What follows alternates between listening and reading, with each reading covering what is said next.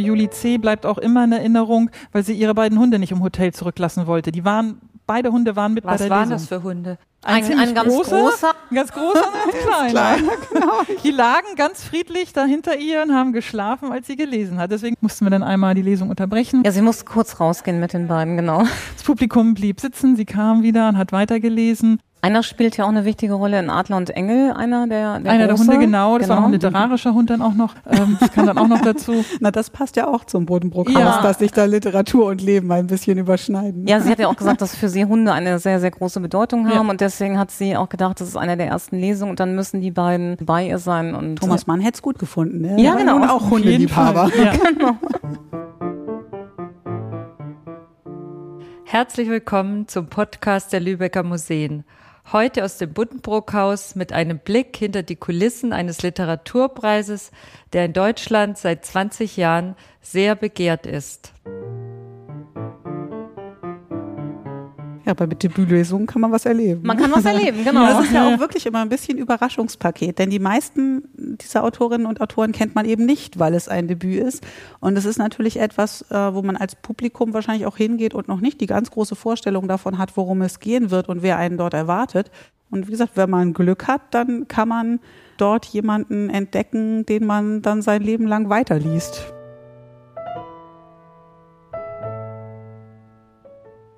Demnächst wird der Debütpreis des Buddenbrookhauses und Lions Club Lübeck-Hanse erneut verliehen.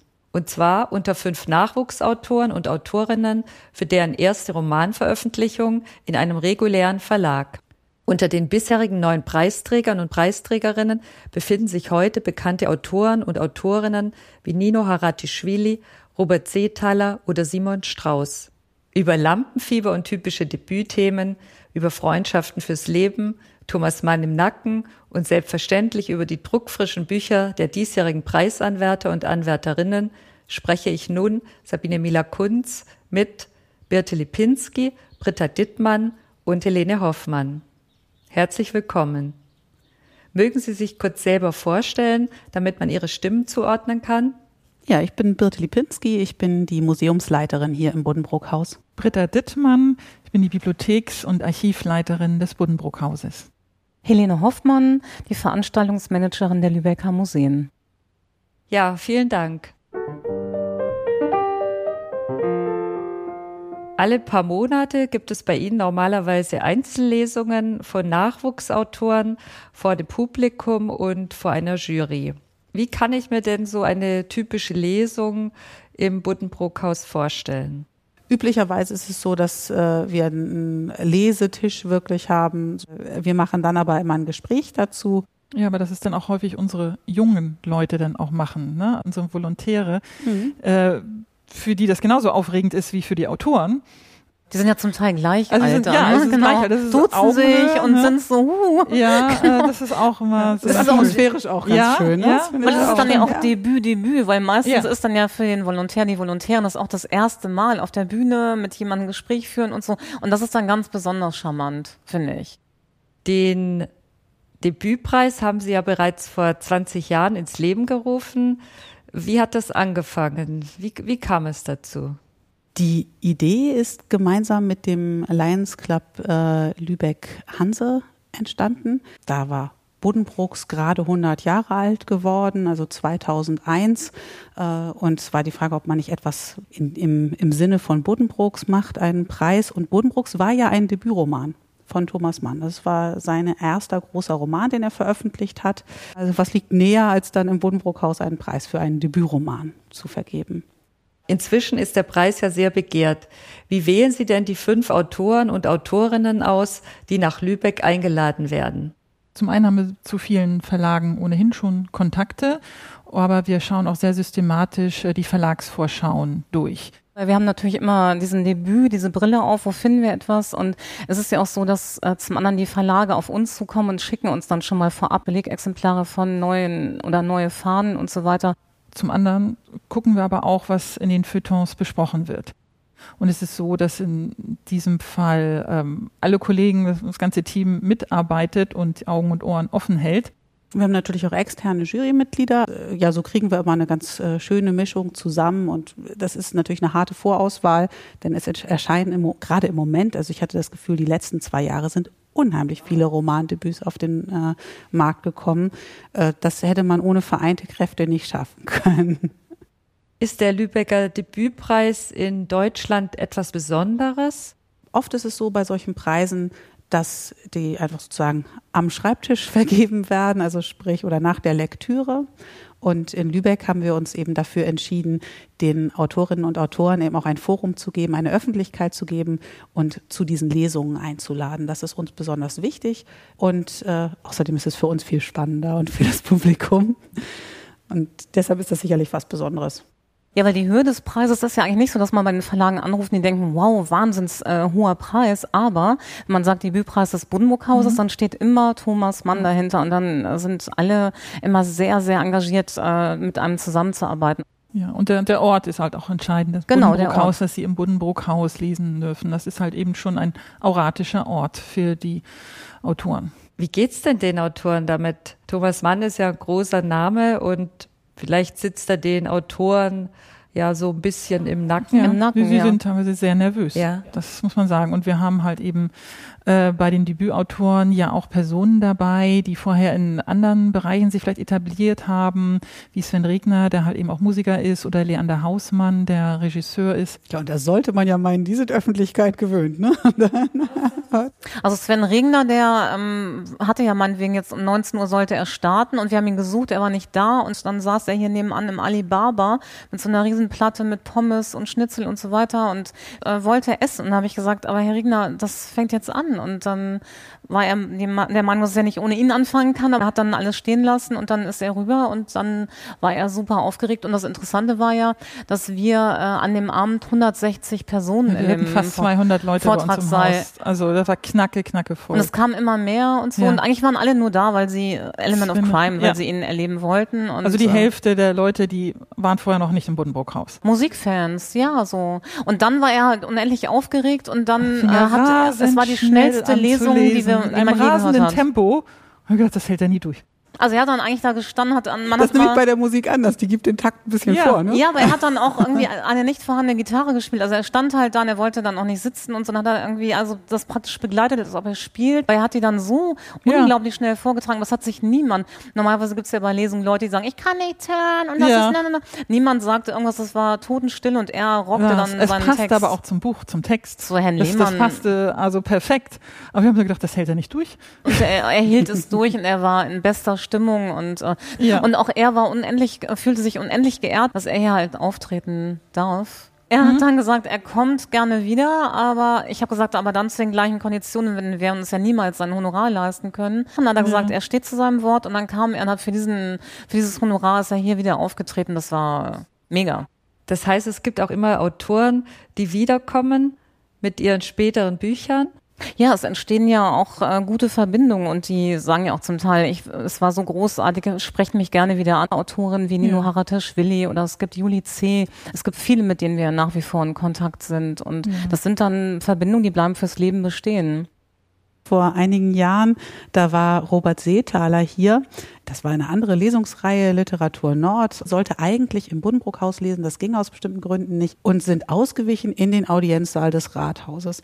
Und Robert Seethaler äh, stand dann da mit äh, seinem neuen Roman, wollte beginnen zu lesen und erklärte dann erstmal, er sei jetzt so beeindruckt von diesem Ort und so überwältigt von Erinnerung, weil er genau hier vor Jahren den Preis für sein Debüt bekommen hat. Also da, da bleiben auch so Erinnerungen bei den Autorinnen und Autoren und äh, ja, bei uns natürlich auch. Die Biene und der Kurt, genau, ein Road das war die Biene und der Kurt von Seethaler. Sie haben jetzt lauter Autoren genannt, die inzwischen sehr bekannt sind.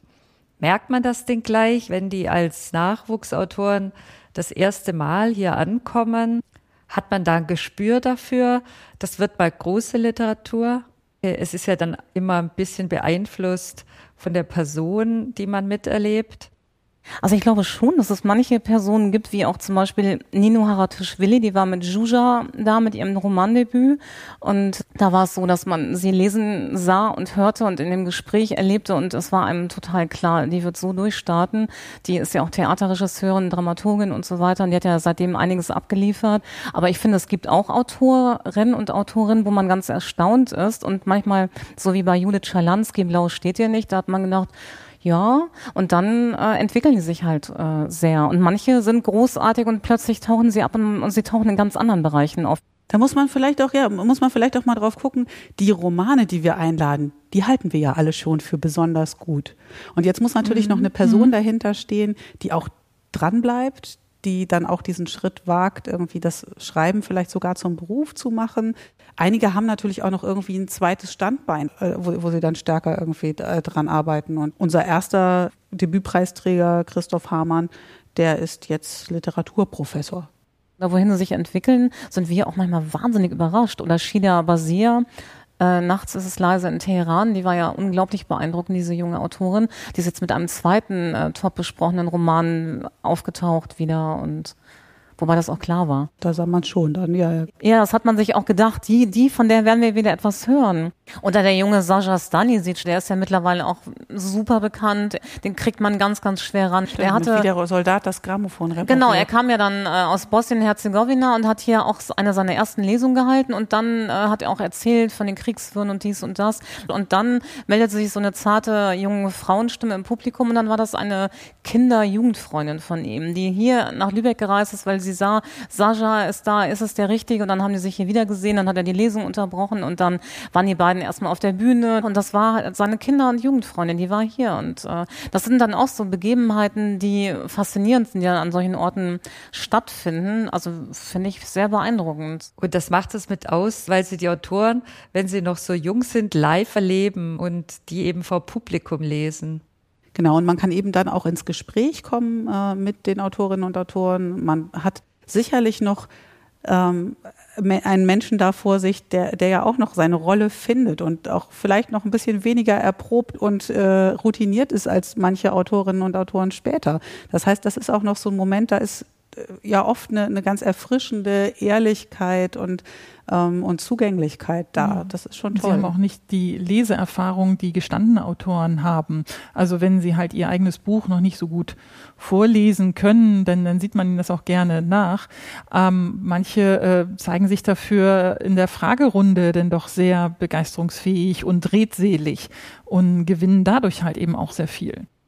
Und es ist ja auch so, dass auch wenn man äh, mit ganz erfahrenen äh, Autorinnen und Autoren spricht, ähm, dass die, wenn sie ein neues Buch haben, mit dem sie auf Lesereise gehen, auch immer erstmal austesten müssen, welche Stellen sind denn die, die sich gut eignen für eine Lesung. Ja, eben. Und man muss auch dazu sagen, dass ähm, Lübecker Publikum ist ja auch einiges gewohnt an Lesungen. Also das Lübeck ist eine Stadt mit zwei Literaturnobelpreisträgern und Lübecker Publikum ist ein bisschen verwöhnt in dieser Hinsicht und auch kritisch.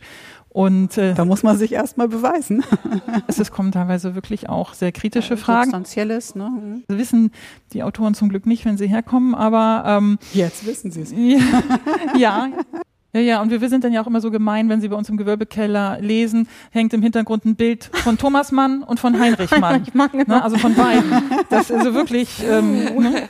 und Immerhin so, wenn die sich dann hinsetzen und sich dann erstmal schüchtern umschauen, dass sie genau wissen, ne, also mit was für einem Blick wir drauf gucken. Also das ist mir gerade jetzt auch aufgefallen, dass wir das, Stimmt. das, das ziemlich gemein ist. abnehmen. Nein. nee, nee, das die, der Maßstab muss schon hochgehalten werden. Ja. Wie ist denn das Publikum? Ist das immer die, dieselbe Zusammensetzung? Das oder? wäre ja traurig. Was schön ist, wenn man mehr Generationen auch in dem Saal hat, dann sind die Fragen und die Energie im Raum auch eine ganz andere. Ja. Wie zum Beispiel Leander Hausmann, ne, da gab es dann ja auch Rückmeldungen. Ja, genau, der den Roman NVA vorgestellt hat über die Volksarmee und äh, weil ja nun Mecklenburg-Vorpommern nebenan ist, waren natürlich auch Besucher aus der ehemaligen DDR da und da gab es schon sehr erboste und kritische Bemerkungen ja. äh, zu dem, wie er halt eben diese Armee da beschrieben hat. Davor ist man nie gefeit, ne? dass dann auch Zeitzeugen auftauchen und sagen, Moment mal. Ich finde, gerade beim Debütpreis mischt sich das Publikum tatsächlich auch ein ja. bisschen mehr. Ja. Ähm, das ist, glaube ich, nicht das Standardlesepublikum, was sonst in Lübeck alle Lesungen besucht, weil sie die Namen kennen und weil derjenige schon in der Spiegel-Bestsellerliste ja. oder schon den und den Preis bekommen hat. Das geht ja bei uns nicht. Mhm. Was denken Sie, nimmt denn das Publikum von den Erstlesungen mit? Anders als in anderen großen Städten, wo man sich nur schnell eine Signatur, also eine Unterschrift holt, ein Autogramm, hat man hier die Gelegenheit, weil es eine private Atmosphäre ist, die wir hier schaffen, bei einem Glas Wein mit der Autorin oder mit dem Autor ins Gespräch zu kommen. Und das ist schon etwas sehr Besonderes. Wenn das jemand ist, der dann weiter veröffentlicht und es hat einem besonders gut gefallen, vielleicht ist das der Start für eine lebenslange Leseliebe.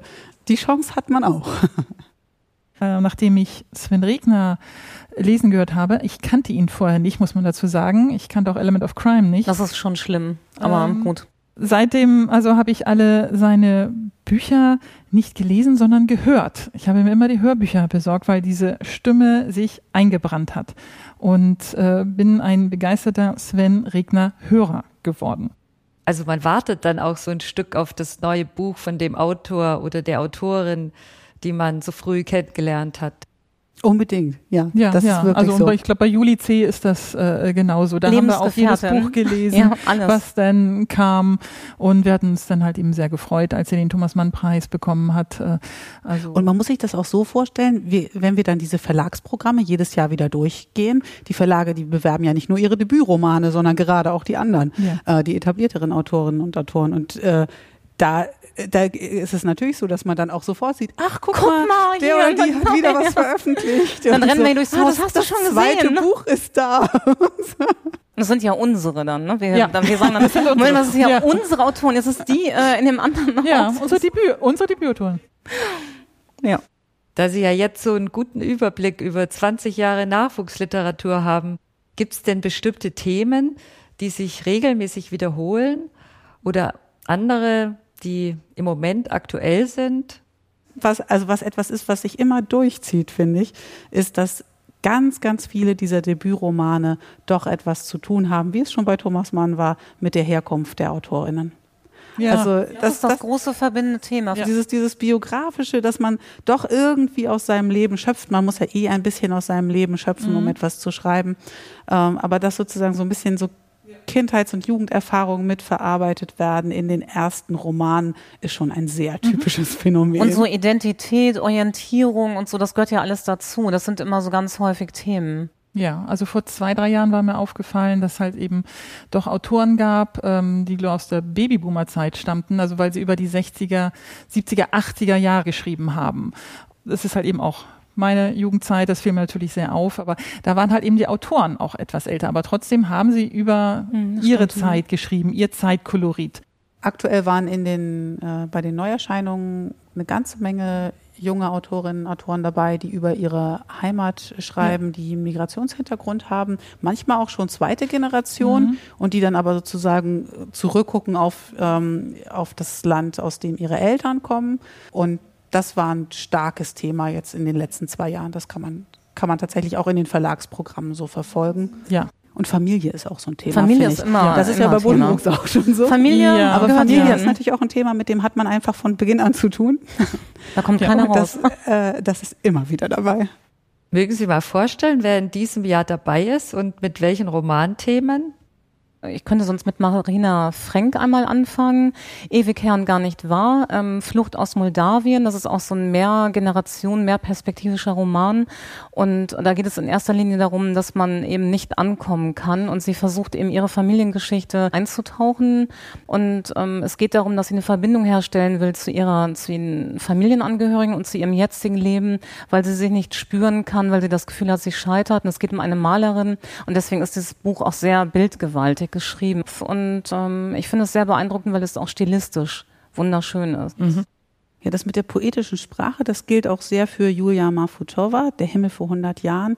Ein ganz fein geschriebenes Buch über äh, Russland äh, zur Zeit der Revolution man befindet sich in einem Dorf, in dem diese Revolution irgendwie noch gar nicht so recht angekommen ist und nur so Gerüchte langsam eindringen. Ein Dorf, was noch sehr dem Aberglauben verhaftet ist, das so langsam irgendwie in der Gegenwart ankommen muss. Ganz toll erzählte Geschichte. Ja, ein bisschen, bisschen rätselhaft, sehr poetisch. Das macht richtig Spaß, das zu lesen Ganz anderer Stil Natasja Pensar mit Jona. Das erzählt von einer jungen Frau, die nach dem Tod des Vaters äh, ja nach Südamerika geht. Dort hat der Vater vorher gelebt und die Mutter. Und äh, die Mutter ist schon sehr früh verstorben. Sie weiß nicht recht warum und sie kommt diesem Familiengeheimnis auf die Spur. Ähm, das ist ein sehr saftiges Buch im, Ver im Vergleich dann eben zu Der Himmel vor 100 Jahren äh, mit ja, mit, mit so Bandenstrukturen, mit Gewalt, um die es da geht, sehr toll reflektiert, immer wieder vor dem Hintergrund dieser Landschaft dort. Also das heißt aber auch, dass diese Autorinnen im Grunde was reflektieren, ähm, was in ihrem Migrationshintergrund spielt und gar nicht hier in Deutschland. Wo es nee, es findet auch hier in Deutschland statt. Also bei Marina Frank ist es jetzt auch ganz aktuell in ihrer jetzigen Situation, was da stattfindet. Sie stellt nur eine Verbindung her, damit sie irgendwie da das Muster begreifen kann oder Muster auflösen kann. Mhm. Ohne Migrationshintergrund äh, ist das Buch Verena Kessler, Die Gespenster von Demin. Denn Demin ist ähm, eine Stadt, die circa zwei Stunden von Lübeck entfernt ist, in Vorpommern. Und das ist die Geschichte eines jungen Mädchens, Larissa, genannt Larry, die ihre Heimatstadt verlassen und ins Leben durchstarten möchte. Diese Geschichte wird kontrastiert äh, mit der von der alten Frau Dolberg, die soll ins Seniorenheim und möchte aber nicht gehen, sie möchte bleiben. Und äh, über allem liegt der Schatten einer dunklen, eher unbekannten Episode eines Massensuizids im April 1945, der wirklich geschehen ist äh, in dieser Stadt Demin. Ähm, diese Geschichte wird aber immer nur angedeutet. Und obwohl diese beiden Frauen Nachbarinnen sind, und beide mit den Themen Tod und Trauer konfrontiert werden, finden diese beiden Generationen eigentlich nicht wirklich zusammen und tauschen sich nicht aus. Aber es ist auch inter interessant, ne? so, so, ein historisches Thema ja. dann wieder dazwischen. Also. Das waren jetzt alles Autorinnen. Als letztes kommt genau. Mhm. Jetzt Ach. kommt noch Markus Ostermeier mit Der Sandler. Ich habe mich erst gefragt, was bedeutet der Sandler? Der Sandler ist ein Begriff für Menschen, die auf der Straße leben, für Obdachlose und es spielt in München. Und äh, Markus Ostermeier hat sich dazu inspirieren lassen, weil er selber in der Bahnhofsmission äh, gearbeitet hat. Und er hat ein Buch um die Figur Karl geschrieben. Karl war eigentlich hatte ein anderes Leben. Er war Mathematiklehrer, er hatte eine Frau, er hatte ein Kind, alles war schön und dann passiert etwas und dann gleitet er aus seiner wunderbaren Welt in die Welt der Obdachlosigkeit und hat kein Zuhause, hat Reue für das, was geschehen ist, äh, versucht zurückzufinden und ähm, das Interessante ist, man nimmt halt Platz an diesem Tisch, man ist dann auch in diesen Runden, wo Obdachlose zusammensitzen und glücklich sind, dass sie Suppe zusammenteilen, dass sie sich freuen, dass sie jemanden treffen, den sie kennen und dass sie versuchen, äh, über den Gestank und über, diesen, über dieses Elend hinweg äh, ihre Würde zu bewahren. Es hört sich alles spannend an. Wie werden Sie denn jetzt auswählen? Und wie machen Sie es in diesem Corona-Jahr? Man konnte ja keine Lesungen veranstalten. Genau, üblicherweise haben wir es immer so gemacht, dass wir in diesen zwei Jahren nacheinander äh, jeden zu einem einzelnen Abend eingeladen haben. Ähm, das wird jetzt eben dieses Jahr nicht gehen. Deshalb haben wir uns was anderes ausgedacht und machen es so, dass äh, wir also diese fünf AutorInnen äh, gebeten haben, äh, eine Lesung aufzuzeichnen als Video. Die kann man jetzt bei uns auf der Homepage sehen. Das heißt, es gibt so eine Art Longlist jetzt, die man sich ansehen kann im Internet. Und das Publikum darf mitvoten, wen wir für die Shortlist auswählen. Und dann gibt es so eine Lesenacht mit drei AutorInnen und Debütromanen. Und die Lesungen, die finden immer im Buddenbrook-Haus statt? Ja. Ja, ab und zu sind wir auch woanders hingegangen für eine Lesung. Also wir hatten eine Lesung äh, vom Autor, da hieß Sky Nonnenhoff, das hieß Die dunklen Seele, das Buch.